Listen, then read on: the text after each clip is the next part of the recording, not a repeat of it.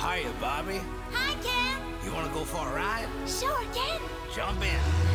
I'm a Barbie girl in the Barbie world. Life in plastic,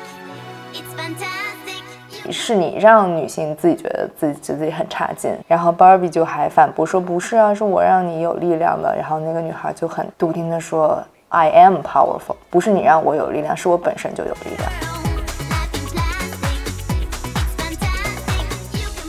女性主义的战争不是枪炮的战争，而是文字的战争。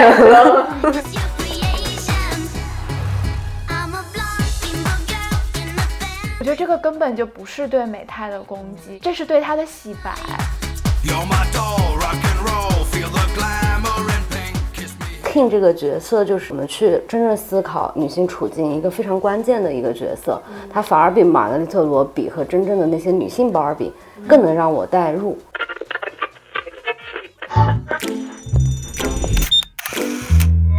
我是 Alex Alex，这里是九人十个妞。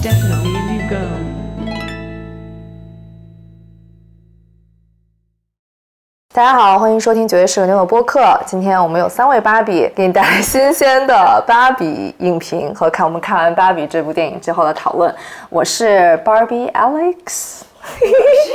太羞耻了！我是芭比小乔，你是谁？你是谁？我是肯乔，对，我跟小乔去看了 Barbie 的媒体点映场，因为那次还收了手机，我就在黑乌漆嘛黑的电影院里面拿了，专门带了一个小本儿，一一边眼睛盯着屏幕，一边在底下记笔记，看完了这场 Barbie。巧是今天上午，就是在首映当天，电影院的第一场，就几乎是我一个人，就是开场已经播了很久了，一个妈妈带着两个很很小的女孩来看的。他们看下去了吗？看下去了，然后结束的时候，妈妈还问了两个女孩，就是好看吧？然后两个女孩没说话。感觉这个电影可能确实会对年龄小一点的有点不太好理解。对，而且它在北美的分级也是 PG 十三级嘛。PG 十三就意味着这个家长指导观看，所以我们可以先说一下自己对这个电影的评分。五颗星满分的话，我评一个三星半。哦，挺高的。跟我的一样，我也是三星半。那我也三星半，我是一样我是一开始想到就是三星半啊。哦，其实对这个电影我们都期待蛮高的。我应该最早知道这个电影就是看到 Ryan Gosling 要演 Ken 的那个海报剧照，然后就觉得他怎么演了一个这么蠢的一个角色，可能会掉身价。因为以前感觉他还是挺文艺的一个男演员。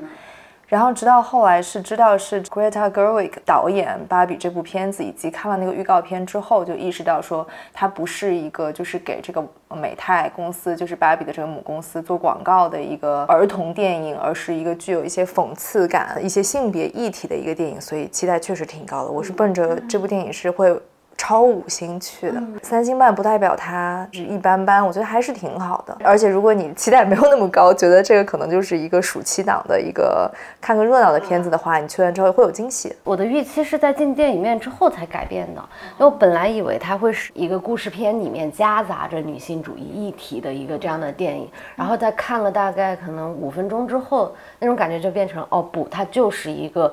类似于什么妇女参政论者这种就非常正的女性主义题材的电影。啊，觉得还算是挺难得的，有一部暑期档大片是专门为女性拍的。因为我们之前说到真正女性主义题材的电影，其实在国内上院线的少，消失的她，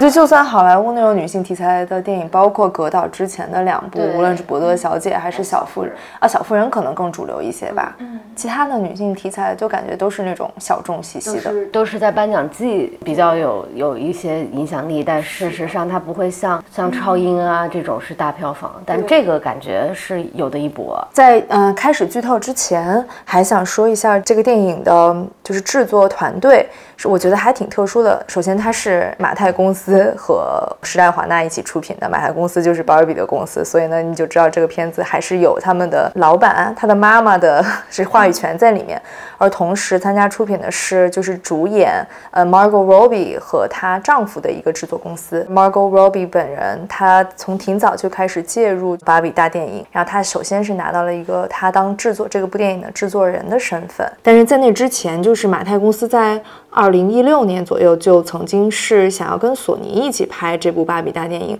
而且当时的主演定的是 Amy Schumer。Amy Schumer 是个笑星，然后是一个大码女孩。但在她要演芭比电影的主演这个消息出来出来的时候，就是不出意料的获得了很多身材的羞辱，就是说她的身材怎么能演芭比啊，等等等等。最后她也是因为她觉得和这个制片方的理念不合，就退出了。然后后面是 Margot Robbie，她制片和主演了现在的这部芭比大电影。然后他的制片人，我看还有另外两位也蛮有意思。其中一个人他是《哈利波特》整个系列的制片人，然后另外一个人是就是现在美泰公司为了开发这一系列的 IP，他们成立了一个新的子公司，就是美泰电影制作公司。然后是这个制作公司的可以算是总经理，也是一个女性的制片人。然后她以前是达拉斯买家俱乐部的制片人。哎，但 Margot Robbie 跟她老公以前过那个《花滑女王》。前程似锦的女孩儿、绞杀手，非常都是非常女性向的电影。那先说说这个电影讲了一个什么样的故事吧。芭比世界里面，芭比娃娃都和活在那里，Ken 也活在那里，然后那是一个以女性为中心的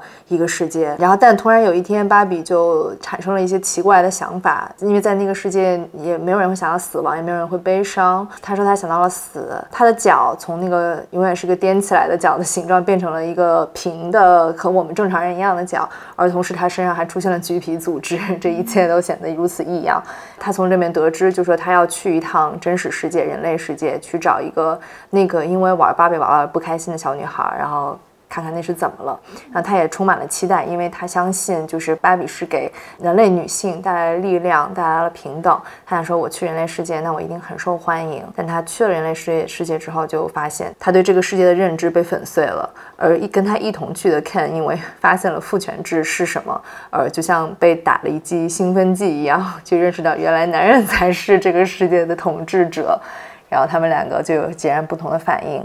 而 Ken 就带着 patriarchy 父权制这个东西回到了芭比世界，又改造了芭比世界。然后芭比又回去之后，发现芭比世界成了一团糟，她要拯救这个世界回到应该有的样子。这就是这个故事的梗概吧。片子就在两个世界之间，嗯，transport 就是交通往返。嗯，虚幻的芭比世界是女性的世界，现实世界是父权的世界。但但女性世界又变成父权的世界，那这样怎么能能够给它改革？我我经常觉得他们在这里面的有一些笑点是，好像是美泰公司上了一次吐槽大会，就是他人站在那儿接受别人的给他身上泼梗，然后他还要笑着接受的那种。然后那我们来说说自己喜欢这个片子的哪里，不喜欢哪里吧。那我们就先聊一聊大家喜欢的点。我觉得我还蛮喜欢这电影那种非常神经质的部分的，他搞得非常的荒诞。比如说，呃，他开场的那个桥段就是致敬二零零一太空漫游嘛，然后但是那个天启就是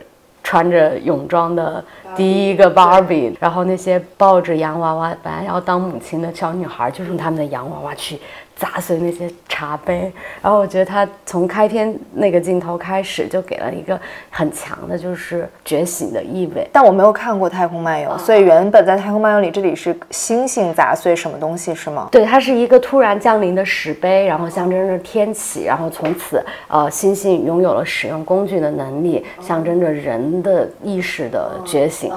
垫了一个非常强的基调，就是说，好，我这部电影就是来开启心智的，我就是来做意识教育的。当时的那个话外音旁白是海伦米勒，然后他在后面说，就是的，就是这个以前，呃，女孩子们都在玩的洋娃娃都是当妈妈、过家家、带宝宝，但是，嗯，很久他们就觉得没意思了。然后后面还有一个梗，就是当妈的都知道这事儿很快就没意思了。然后，但是有了芭比娃娃之后，哦，他们终于发终于发现娃娃是有另外一种。种活法好像那个意味就是你可以是一个单身女性，你没有一个丈夫，你也没有一个孩子，而且你穿着泳装，然后你还有胸部，还有长腿，你很漂亮。嗯，那那个时候就对于那些女孩来说是很有革命性的一一种东西的出现。然后他后面更好笑的是，他说有了芭比之后，就是一切 all problems of feminism and equal rights have been solved，就是有芭比之后，所有跟女性主义和嗯权利平等相关的问题都被解决了。然后好好像说至少芭比们是这么认为的。然后正片开始，在这个开篇里面，其实是就是和现实世界当中 Barbie 被创造出来的这个故事是差不多的。一九五九年的时候，这个 Barbie 最开始被创造出来，在那个之前，当时女孩们能选择的玩具其实也是非常少的，基本上有大概两个类型，一个是就是这种长得非常像婴儿形态的这种娃娃，然后还有一个有点像纸片的那种，小孩们就可以用这个纸片的玩具去给他换装什么的。当时他的这个创始人，他就是觉得这种婴儿形态的娃娃，其实就是只能激发女孩们对于当妈妈这个角色的想象。他又看到自己的女儿一直在玩玩这种纸片的玩具，他从当中发现了商机，觉得可以开发一款就是3 D 的换装游戏的娃娃。这个娃娃被创造出来之后，它就是首先它的形态就是一个成人的形态，然后它在后面的发展当中，它创造不同的版本都是不一样的职业这样子。然后所以就是和，我觉得这和这一句是这个这个桥段是蛮有呼应的。主创想象当中，芭比的世界就是一个女性为中心的世界，它们都包含什么样的要素啊？比如说，女人是总统，女人是全部那个最高法院的大法官，呃，女人是医生，是物理学家，女人获得了所有的诺贝尔奖，女人拥有自己的不动产，每个芭比都有自己的房子，而这个这个世界不是没有男人，但这个世界的男人就是那些 Ken 们，他们就是站在沙滩上美美的，然后他们最期望获得的就是来自 Barbie 的注意，都像这个世现实世界的反面。而这个里面还有一个情节，就是在 Ken 他想要亲吻 Barbie 的时候，自己做出了一一种撅起嘴唇靠近 Barbie 的嘴的这样的一个。肢体动作，对面的那个 Barbie 她没有任何一副就是我因为我要拒绝你而感到不安，或者说我要呃礼貌的拒绝你，他没有类似这种心理活动，他就是很很淡然的没有任何反应。然后这个时候 Ken 就很知趣的站直了自己的身体，就觉得哦这个女女生不想让我吻她，所以我就不要吻她了。还有一幕就是肯说，既然我们是男女朋友，要不要今天晚上你去我家？然后 Barbie 就问他去你家干嘛？然后他就说我也不知道。就是 Barbie 说我不想去你家，因为因为今天晚上是 Girls Night，然后 Every night is Girls Night。对在那个桥段里面，他对 Ken 的拒绝就是非常的直接、理直气壮、毫不愧疚。然后 Ken 就是的反应就是只能接受，低着头离开。我觉得那块儿看的我也是觉得有点爽，因为很其实很少看到，包括在现实世界当中，然后还有在影视作品里面，很少看到女性是心平气和，但是坚定、理直气壮的说出 no。对，然后他的那个理所当然，就是觉得我说出一个 no，就是不需要给你任何理由，你问我理，对你问我理由才是一件荒谬的事情。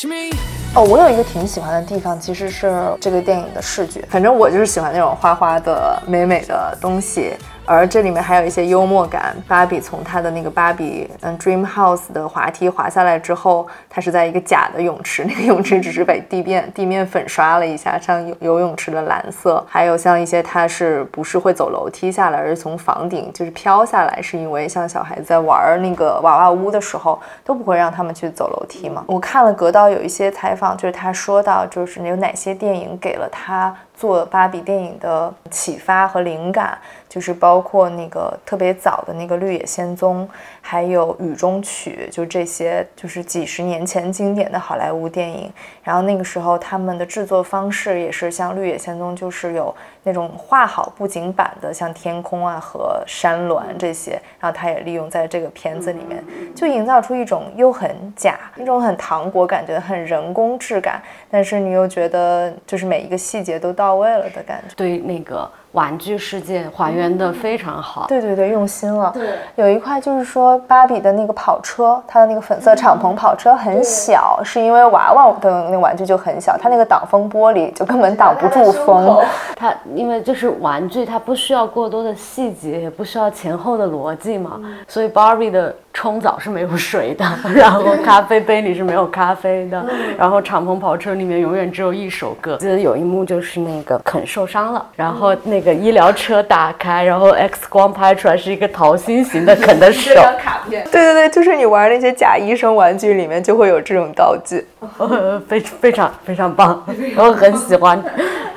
我觉得它里面对这个大量粉色的运用挺有意思的，就就是粉色，我觉得是有一些社会讨论度的一个颜色。它其中又又有刻板的印象，然后嗯，性别上的指代，可能女孩们对这个颜色复杂的感受都集中在这里。然后当你在电影里面 经历了一个半小时高强度的粉色曝光之后，以前是有点不顺眼的粉色都觉得顺眼很多了。就你已经习惯了，可能有一段时间，就当你是一个小女孩的时候，可能家长会给你买粉色的衣服啊，买玩粉色的玩具。然后当你进入青春期，就就是我突然就非常讨厌粉红色，可能是心里面有既想跟就觉得我长大了，所以我不再穿粉色了。同时可能也有一点觉得粉色代表的就是很很女孩气的那一面，然后我不想那个样子。就可能你衣橱里什么颜色的衣服都有，但就是。没有粉红色的，这电影有做到啊，给粉色去污名化。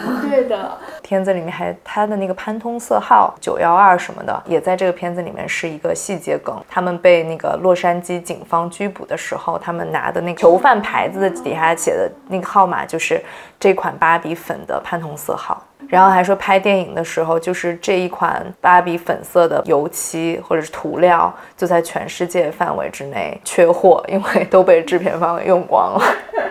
然后我觉得我还很喜欢的就是电影里面的那些很 sharp、很尖锐的那些台词。那天看罗贝贝写了一句短评是什么？就是你想象这个电影就是言一言悦式的文本，然后在一个芭比电影里面，它确实里面有很多挺。聪明的台词也不光是台词本身嘛，他就是他又说了一句很可能是很金句的台词，但是他又嘲讽这个金句，他会把它消解掉。就比如说片子里面的一个大马芭比，他是律师。然后他就说：“哦，我又有逻辑，我又感性，但这没有让我变得弱小，而反而让我更强大了。”就是这种说辞就听太多了，甚至我们在给甲方写词的时候也会按照这个逻辑来。但是他就这样大言不惭把这句话说出来。其实你知道他在就是嘲讽一些大女主女性主义给自己给自己说的这些话。就是我们之所以觉得他说这样的话是带着挺讽刺意味的，是这些话其实经常就是无厘头、毫无逻辑的突然就出现。了，就是我觉得格导就是在很讽刺的运用这些非常口号式的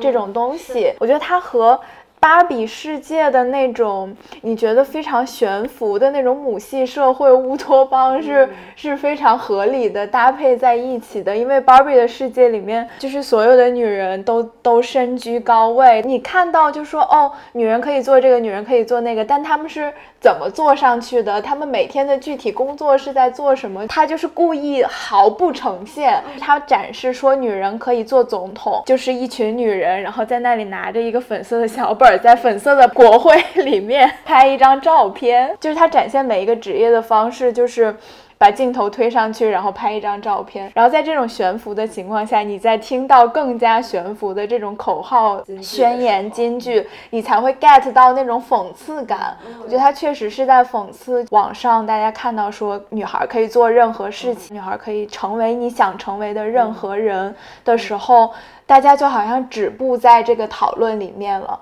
那他怎么成为？他遇到的困难是什么？我觉得这也是在讽刺芭比娃娃这个产品本身，因为芭比娃娃一直说我是一个呃女性主义代表女性力量的一个一个玩具，因为我们的娃娃他们做所有的职业，他们是宇航员，他们是总统，但是这只是你说说而已呀。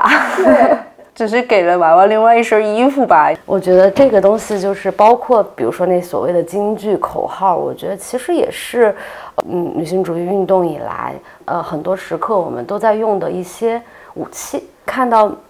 后面的时候，那个地方的剧情就是当 Barbie 和她的人类朋友回到了被肯已经夺权的那样的一个巴那个 Kingdom。然后他当时他的人类朋友一个母亲，然后就慷慨激昂，带着非常强烈的愤怒去一番演讲，对，然后那个演讲里面大概就是所有对女人的规训和实际对女人要求之间的一个矛盾点，然后然后就突然那个 Barbie 就是诺贝尔文学奖获得者芭比，就突然惊醒了，觉醒，觉醒，哦。怎么会这样？是的，他很无厘头。我觉得葛导并不是说真的像很多电影一样，就是用演讲来来实现这个目标，而是他，我觉得他是套用了一个，就是比如说在女性主义运动当中，不断的去讲这些东西，不断的呃口号，然后不断的写书，不断的去反思这些话语，其实它是能。就是在某些历史时刻都是起到作用的，是真的让人是真的让人觉醒的这个作用。我其实看到那儿的时候，我还觉得在会心一笑，就是我觉得同时同样觉得很好笑啊，你这个很扯淡，但同样也是就是就是被受鼓舞了，就是因为我们不是，就我觉得他写的一些词儿有时候很像我们，比如在月经简报里写的那些词儿，然后我就觉得那个京剧巫婆就是蒋明清乔本人，就那些话你都写过，然后我就觉得。写那些词儿的时候，你也在想有没有用，有没有用？但是你可能就是突然就是某一个小点就戳破了一个泡泡，然后哎，撩拨了一个心弦。他不是把这段话变成了一个机制。就是一个解药而已。女性主义的战争不是枪炮的战争，而是文字的战争。对，经济的战争。我我对这一节确实和巧的感受还是有点不一样。我不喜欢的一点，我会觉得有稍微有点莫名其妙。讲这番话的这个人，他是一个从人类世界来的人，然后他在人类世界生活了很久之后，他一定对那些话是非常有感受的。就比如。比如说，既要成功，但你又不能太有野太成功，你还要把嗯对，不能比男人更强，还要把自己的野心藏起来。你既要有一个男人，要取悦一个男人，但又不能让一个男人看出来他在取悦你，但你最终又必须要有一个人。就是这些话，我觉得在现实世界当中，如果讲给有。就是这个父权体验下的女性，对她确实是很有那个启发作用的。但是讲给 Barbie 世界的 Barbie，我就很怀疑了，因为 Barbie 没有经历过这些。没有啊，他们不被被看洗脑了呀。可是，可是如果电影里面在前面呈现出他们被洗脑之后的那个状态，可以更多样一些，或许这些点可以更 make sense 一点。但是它其实就很刻板的说，当女人被洗脑之后，她的呈现就几。几乎所有人都在给自己的男朋友端啤酒。Barbie 在最开始是乌托邦式的女权社会，然后突然被颠覆之后，每一个 Barbie 都给 Ken 去端啤酒。然后你现在跟他说一番这些话，我会想说，他没有经历过这些，这个意义不大。讲的挺全面的，我只意识到这句话导演是想说给观众听的。这个就是我可能不喜欢的一点，他在这个时刻已经完全抛弃了剧情上是不是 make sense，已经。在直接跟观众说话的时候，我会觉得这是我不喜欢这个电影的地方。就是我在看这一段的时候啊，我觉得这些话是什么话，它根本就不重要。它的核心是在于指出了一个逻辑上的漏洞。我觉得电影一直在讨论的是，首先是一个姑且说是一个母系一点的这样的社会，它之前。运行的那一套逻辑，跟父权制来到这个虚幻世界之后，它运行的逻逻辑，而那个妈妈只是点破了这个逻辑上的漏洞，然后它就像机器人的一个运行系统一样。呃，没翻译的时候，他说的其实不是反洗脑，他说 deprogram 嘛，就反向解码的那种意思嘛，他用的是 program 这个词嘛。所以我觉得那个在剧情上的那个意义的那个作用，就是你只要发现 find 那个 bug，然后它其实就可以让这个系统瓦解。啊，所以，我我的理解是他那个东西，并不是说我这番话能够激励到你，而我只是一个 deb，哎，我只是一个 debug 的一个过程，所以它可以运行的那么快，通一下，就像机器人一样，通一下就结结束了。然后，我觉得它同时这个地方，我觉得也给我的感觉就是鼓舞，就是女性主义运动，就是你只要找到这个 bug，对，这么脆弱的父权制就会被瓦解。我觉得就是你可以识破。就是我觉得被瓦解肯定不是靠语言嘛，对吧？但是你能识破那些谎言，识破逻辑上的漏洞，其实就只需要一些很简单的思考就足以。哦，所以我当时是这么去理解。然后，然后还刚刚小乔说到一个点，其实恰恰也是我很喜欢，就是他在跟观众说话这件事情。他从一开始海伦米勒旁白的介入就在跟观众说话嘛，然后他那个作用其实也是打破那个次元壁，打破 Barbie 跟 Real World 的次元壁，也打破电影跟观众之间的次元壁。我觉得他把那个我我来我我我来带你看看到底什么是女性运动，我来带你看看什么是父权社会，这个意图就表现得很明显。我觉得他可能是呃我们这个呃阶段吧，可能是很需要一个电影，是说，呃我不我不去做，我不用政治正确做遮羞布，我也不我也不忌惮政治正确这件事情，我就是就是这么明目张胆，然后我就是这么坦率的跟你来说，我要做这个表达。我觉得这点我还是觉得罗比跟格导韦导都很勇啊。嗯，但我觉得次元壁不是这么打破的，对，就是就是就是，可是对，这这是偷懒，这不是打破次元壁，就是电影当中其实有一个旁白，我觉得那个旁白已经承担了跟观众说话的那个角色，在设置上是这样，但我刚刚讲的那个桥段，它其实是一个剧情上的设置，那个妈妈不是说转过头来对观众说，我觉得那一刻就是她。的设定就是这个妈妈在跟剧情里的人说话，我只是觉得她说的这些话是在指向观众的，然后我觉得那个指向就会让我觉得就有点偷懒吧。嗯我看那一段，觉得我觉得他在讽刺我们这样的观点性博主，我们成天就是在一个单单色背景前面对着镜头说经济和出输出价值观，对对，也没干什么行动上的事情，然后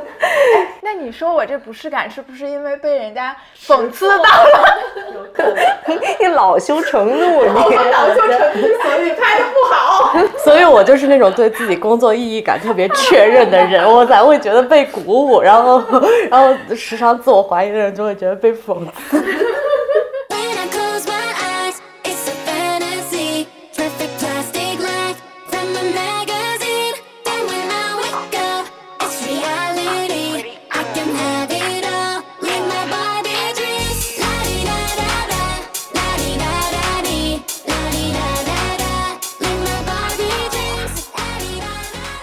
我觉得其中最精彩的是那个 Ken 他们来到了现实世界之后，就是 Ken 如何发掘了父权制这个东西。他就每每就是张大了自己的眼睛，然后眼睛里面全都是星星。有一段蒙太奇，就是他看到这个世界里面都是男人的样子，男人的总统，然后男人的什么在嗯。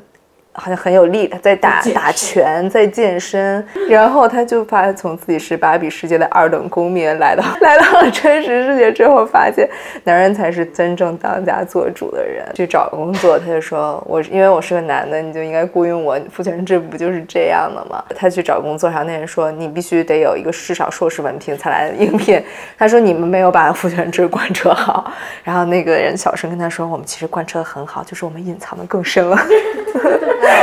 那一句太绝了，We just had it better。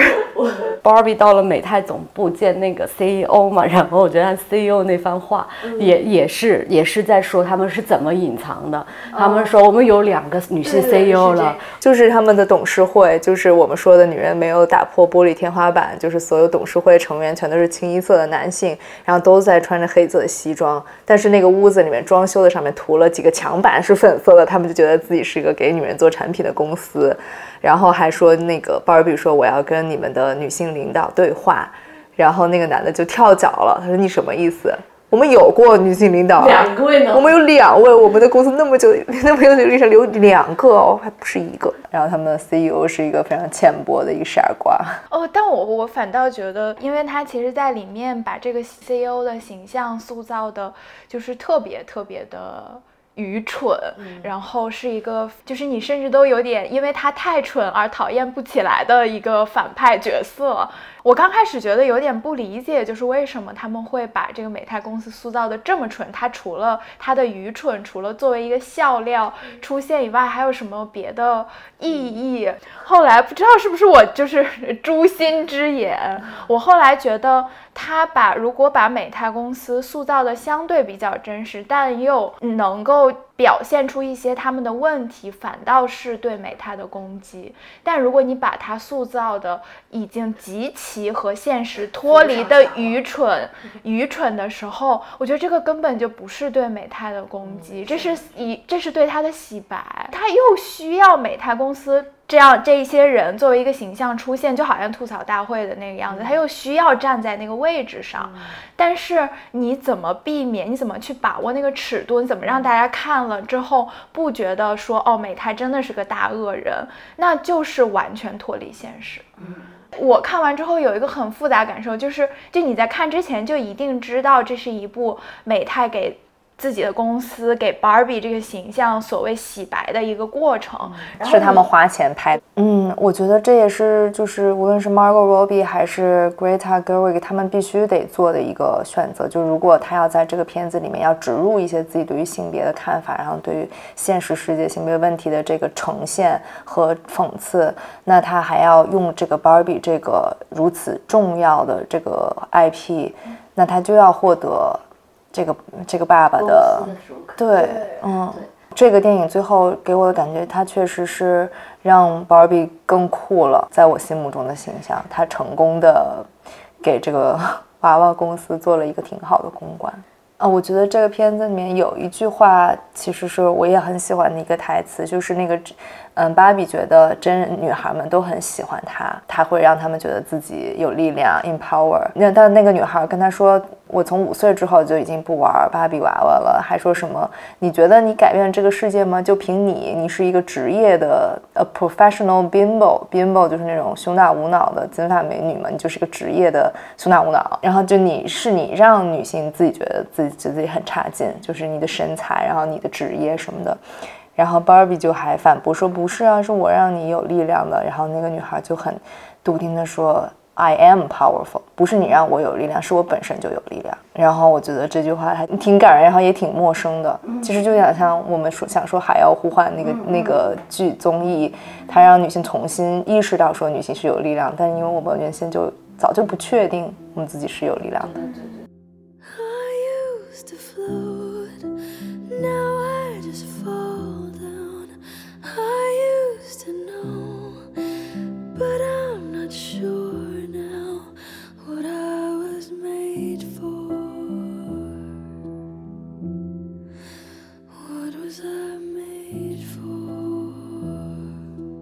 还有喜欢的地方没说完，还没说完呢，我就是，我喜欢 Ken，他们说他那个没有想到他会 Ken so hard，此处 Ken 作为一个动词，就是演 Ken 演的这么用力。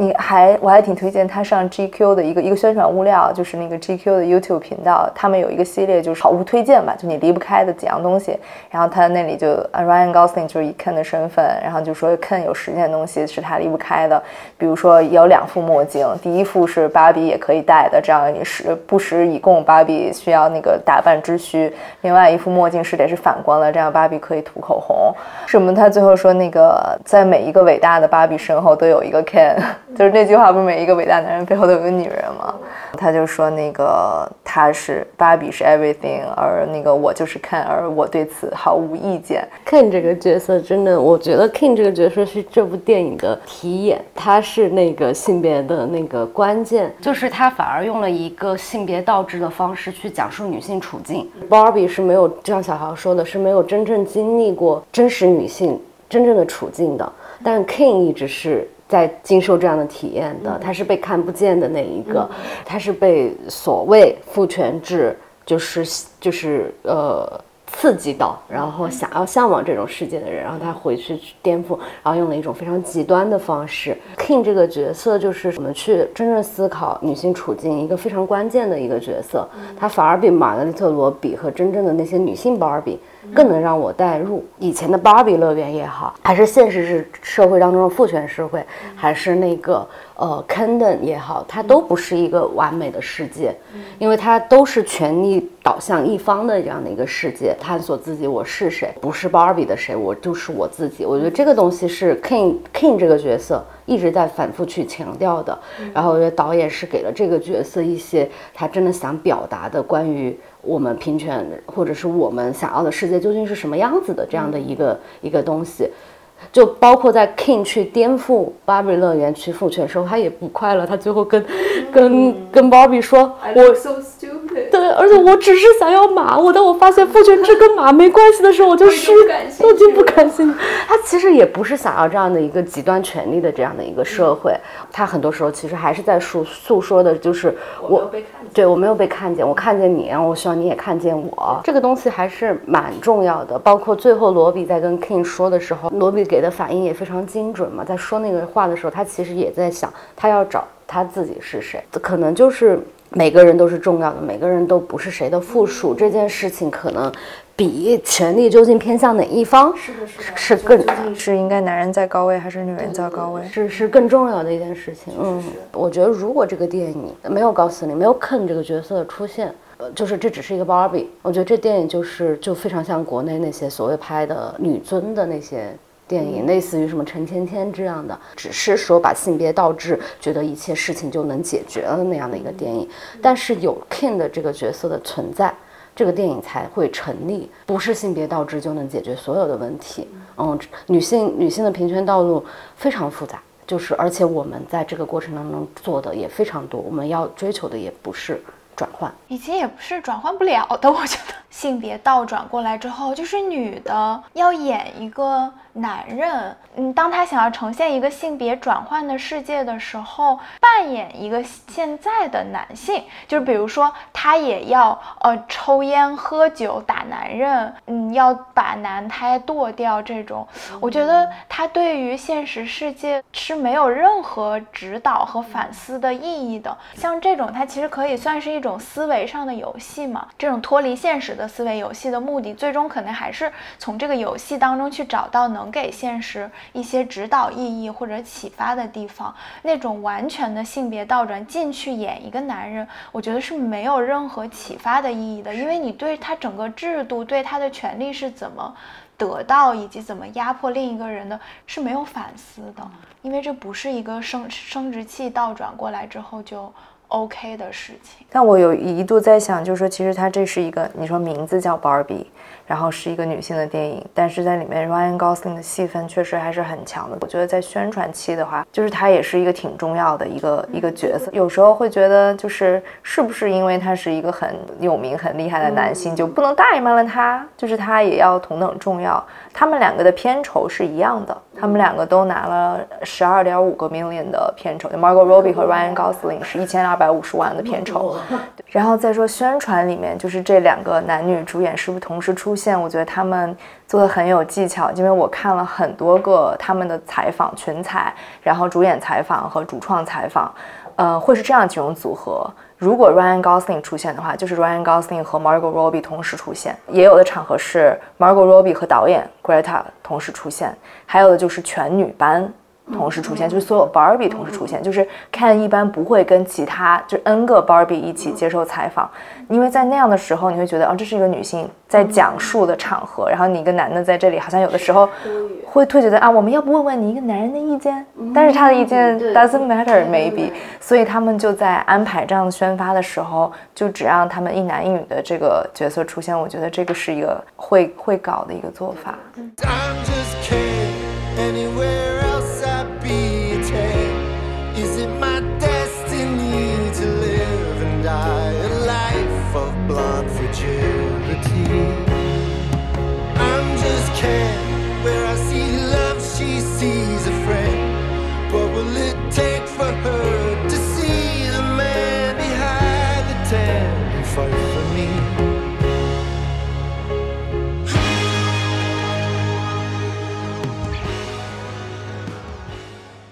那个结尾有点喜欢，它的结尾是最后就是 Barbie 在经历了这一切之后，决定去做一个真人，然后他就要去到现实世界嘛。然后在那个过程当中，我就会想，那这个结尾他去现实世界要干什么呢？我就想，那他是不是就要找一份工作，对吧？然后我我还在想，嗯，那应该给 Barbie 安排一个什么样的工作比较合理，比较不会被人诟病呢？那一段我以为他去马太公司面试了。然后最后的结尾是落在他到了现实世界的可能第一件事情是他先去看了一个妇科医生。对，因为之前 Barbie 是只有胸部没有乳头也没有阴道的女人，现在她变成了一个真人之后，她拥有了她的生殖器官。这其实是一个很好的结尾，因为如果她真的去找了一份工作，我觉得就是重新又回到了、那个、芭比可以成为任何职业。对，又回到了那个 Barbie can be everything 的那个感觉，以及我在想，就是当我们在现实世界当中，就是我觉得职业身份在女性的这种争夺自己权利的过程当中，有点重要性被太过的强调了。我觉得它就是一个职业，然后是一个你的社会身份，但是好像如果你没有了它，你不能在这个世界当中变成一个这还是一种挺男性思维的。你做什么，你能否被人认可？它是一个很男性的思维，就你的社会身份代表了你的一切。但是他去看妇科医生这一点，是一个给回到自身观察自己的一个状态。我觉得他是跳出了那个圈套的。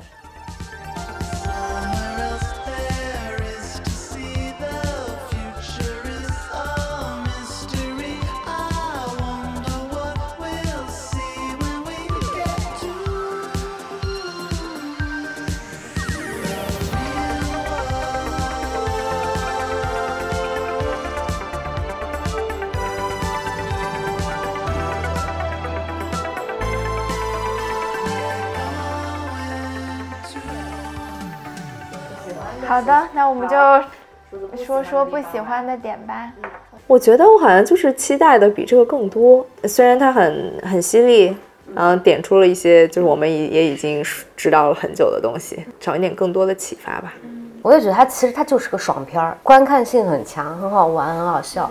也也演员都很好看，什么的。嗯，这能说吗？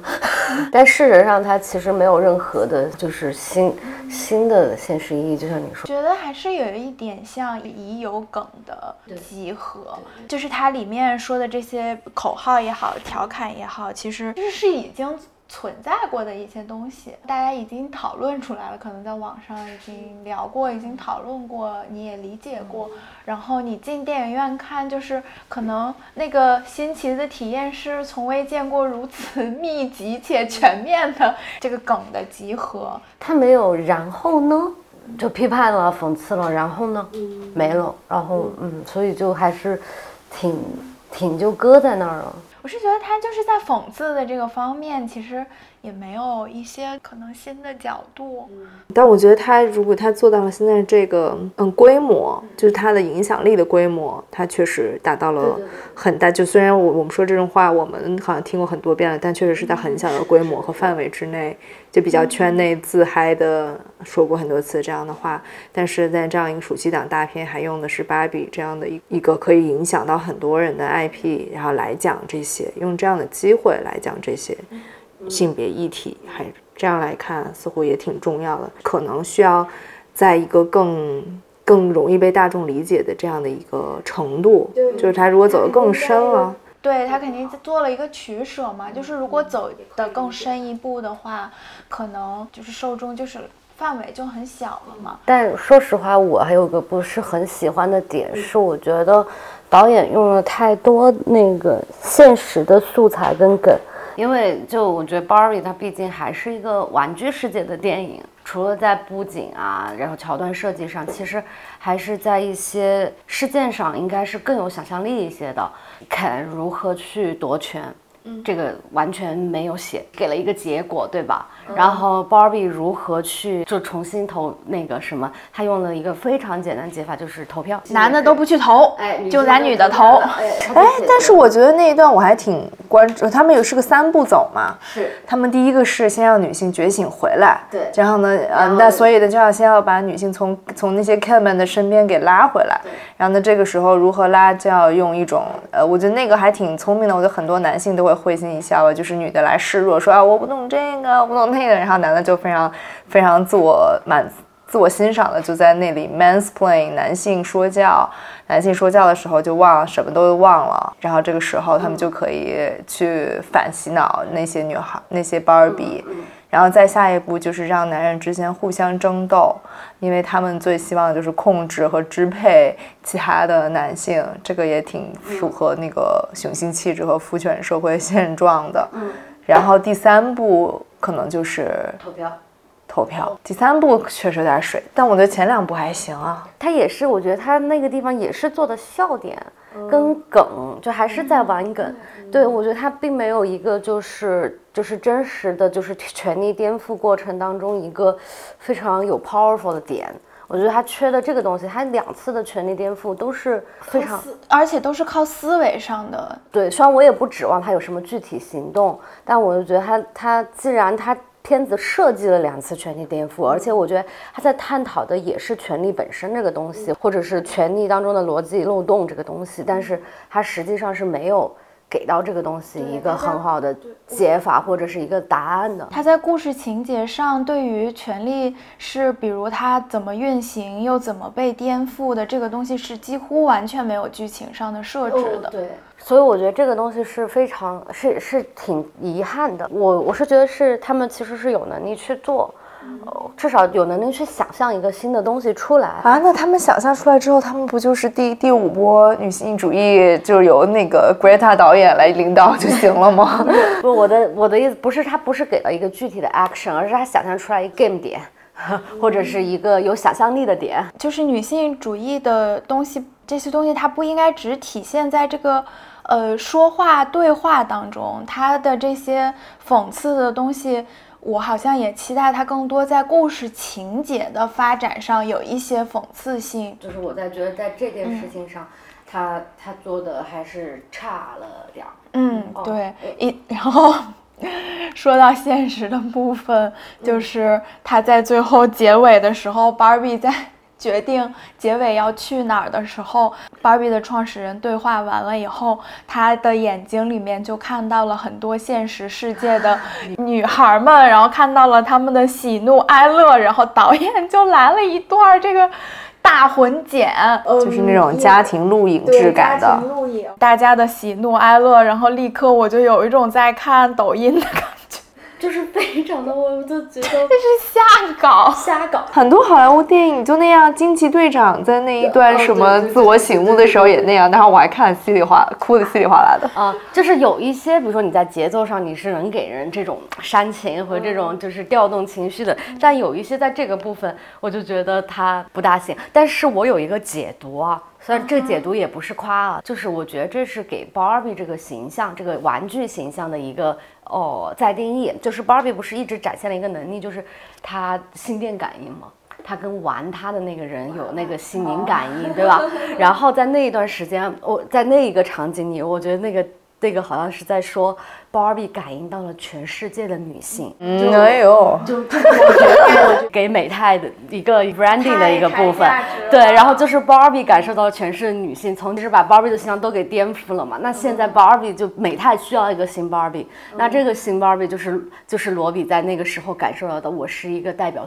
所有女性、全世界女性的一个 Barbie，就 Barbie 变成了 women，哦，就我我当时是这样的一个感受，我就觉得啊、branding 来了。对对对，对钱花在哪儿了？钱花在这儿了。呃，说到这儿，我倒觉得就是 Margot Robbie 还是一个挺女企业家的，嗯让我对这个看起来很完美的外形的这样一个女演员，我对她更敬佩一些。她参加了很多说服就是马太的人，就是他们那个剧本刚写出来之后，Margot Robbie 就觉得这个剧本太好了，但是不可能拍出来，因为马太人绝对不会喜欢。但最后他们就可能就是说服了美泰的人，然后那个葛导说了一点，他说他观察到那个 Margot Robbie 会在跟美泰的人开会的最后，他会邀请他们来质疑，他会说哦，那现在你们还有什么疑虑，还有什么担忧，还有你们什么害怕什么，你们现在都跟我说，可能是这种很会沟通的形式。然后他们他他每次都这样，可能也会让美泰的人就是渐渐的放下防备。然后他们还说很好笑的，就是如果你这个电影里面只有三点是这个甲方不喜欢的，那可能这三点最后你可能都跑不了得改。但你这电影里面有一百个点是 是甲方都不喜欢，最终磨来磨去，他们就都接受了。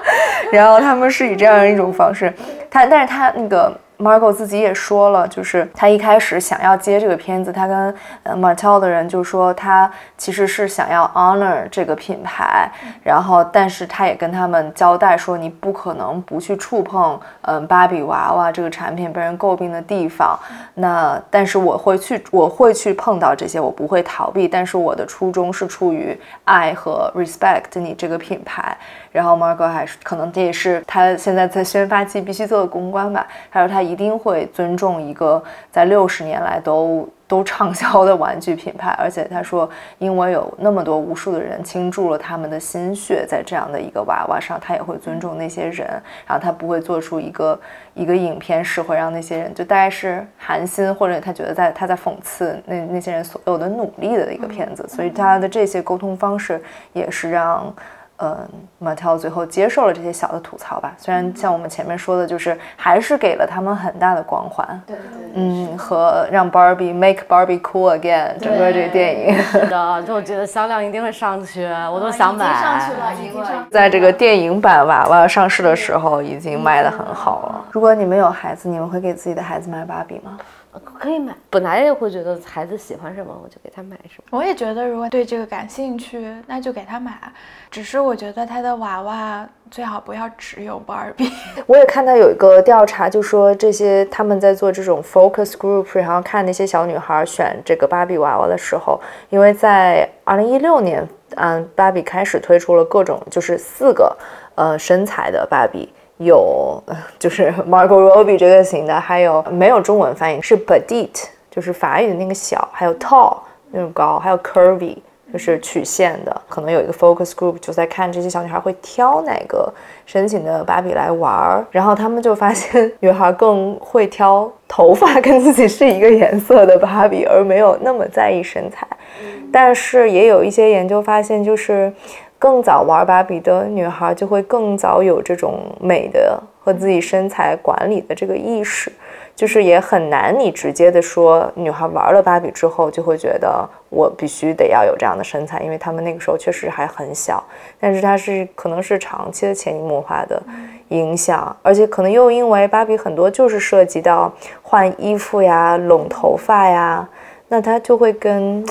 外貌啊、跟美啊这些，你你就好像离不开。以及 Barbie 的身上，她因为明年六十五岁嘛，她这六十几年来的变化，我想到 Barbie 其实还是说，就是她的这个典型的形象是最。让人印象深刻的，他身上发生过什么故事？包括他换了这么多职业，比如说怎么当上这个职业，他身上的故事其实一直在变，只有不变的就是他这个身体符号本身它没有变，所以就会给人的感觉也确实，当你看到他的时候是只能看到他的身体的。像其他的玩具，我觉得有时候你玩那个玩偶本身，你玩的是他的那个背后的故事，他身上的特质，但是你想象不到 Barbie，你玩芭比 Barbie 的时候在玩什么？对，它是没有灵魂的，所以因为它没有灵魂，所以当你玩它时，可能就那你就只能看到这个形象本身，所以可能就会对形象有一些一个很有意思的对比是，是 Elsa 的出现，迪士尼公主抢占了很多这个芭比娃娃原来的市场份额，而且妈妈们会更放心给自己的女孩买 Elsa，因为 Elsa 背后她有一种我有魔法，我有力量，而同时还有姐妹情谊，这些好像都是呃现在女性价值观里面更倡导和更大家更接受、更 approve 的。对，你看 Elsa 的娃娃，Elsa 也 Elsa 的身材也对，是 Elsa 身材也很完美啊，但是她卖这个玩具的时候，她不强调这个部分的，所以孩子们可能在玩的时候也不会去想说，哦，她身材好像挺好。那你也没法说芭比娃娃，它就强调了她身材啊，就他们都是放在盒子里面的一个那么高的一个塑料，然后都可以换衣服，然后身材都长一样，就是因为 Elsa 她有一个故事，而芭比这一点确实是没有跟上。我觉得我小时候玩 Barbie 的时候，现在回想谈不上对身体的认知有影响，因为我当时之所以想玩那个娃娃，就是想给她换衣服，以及想给她做衣服。我和我的另一个朋友，就每个人可能有两个娃娃，然后还也有男的有女的，就是会把他们摆摆不一样的姿势，穿不一样的衣服，你感觉好像在创造一个故事，就你就会想说，啊、他走走走走到这儿，然后遇到了一个什么，发生了什么事情，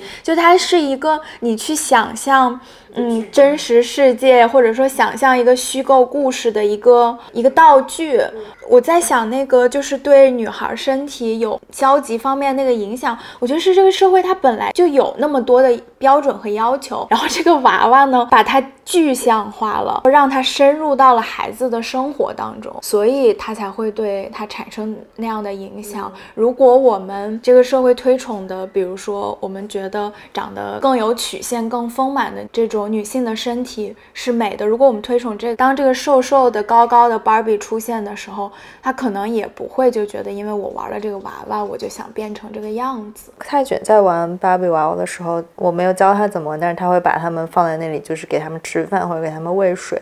支持男孩子玩娃娃，就是一种他在 take care 别人，然后他开始扮演一个去照顾别人的角色，我觉得还挺适合男孩有这样的体验的。那那照顾别人，我觉得女生也可以做，男生也可以做，而且他确实是你开始建加入自己的想象力，开始想象一个故事，想象一种人和人之间的社交，就是娃娃都是一个挺好的玩具的，就是它不要只有一种样子或者一个肤色呀，一种头发的颜色。但我看到一个挺逗的是，美泰说，当他们推出了这个娃娃以后，然后他们就收到了很多家长的投诉，就是投诉电话，是因为 他不是换装嘛？当他买了这个科，就是这个娃娃回家之后，就发现以前芭比的那些衣服好多就穿不上了。然后，所以他们就就也很生气。我觉得这也可能美泰做的没有那么好的的地方，就是如果你推出了这么多，那相应的各种衣服以及衣服的。呃可能设计上也都要跟上一些。我也看到那个相关的报道，就是在二零一六年他们推出不同身材的芭比之后，就是这个公司它也面临了很多问题，比如说它要跟这些线下的渠道重新去沟通它的货架，因为它以前一款芭比，现在是四款芭比，然后它又又有不同的主题，它就它需要更多货架的空间，然后它要去搞定这个，然后还有一些妈妈确实跟他们说的是，那你。如果我送礼给别的小朋友，送了一个大号的芭比，那我是什么意思？就是啊，那我这是代表我觉得人家在我在评价别人女儿的体重吗？他们就还有这样的问题，嗯。感觉芭比身上真的背负了太多。当大家送一个 Elsa 或者是送一个其他的迪士尼公主的时候，也不会觉得在评价别人吧？我们今天就聊到这儿了。对于芭比的这个电影，我们觉得还是有它让人喜欢的地方，然后还在是这个暑期一个用了很多篇幅讲性别议题的一个给女性拍的一部好莱坞的大片，然后还有非常重要的女性主创在这里面，整体上还是非常支持芭比这部电影的。也很推荐，就是男性听众也可以去看一下这部电影。我那天看小红书上有人说，《芭比》这部电影是男性，就是男性试金石。如果他不但陪你看，还在里面就是频频点头，还自己记下了笔记，还在这里面承认里面讽刺那些男人的梗，说我们男人就是这副就是就是烂样子的话，这个男的就孺子可教。以及，就算他们真的能理解，也不代表他真的会做什么啦。嗯，还是不要因为男的能看懂一个 Barbie，就对他们过于称赞啊。对，谢谢 Barbie 们和 Ken 们的收听，这里是绝对是个 Barbie，绝对是个妞。希望你喜欢这期节目，欢迎在评论里面跟我们互动。如果你在呃苹果的 Podcast 上收听觉得是我用的播客的话，别忘了给我们一个五星好评或者留下你的评价。拜拜。拜拜。They know who hit and Barbie, bitch. And I'm bad like the Barbie. I'm a doll, but I still wanna party. Pink felt like I'm ready to bend. I'm a 10, so I pull in a Ken. Like Jazzy, Stacy, Nikki. All of the Barbies is pretty. All of the Barbies is bad. It girls, and we ain't playing tag.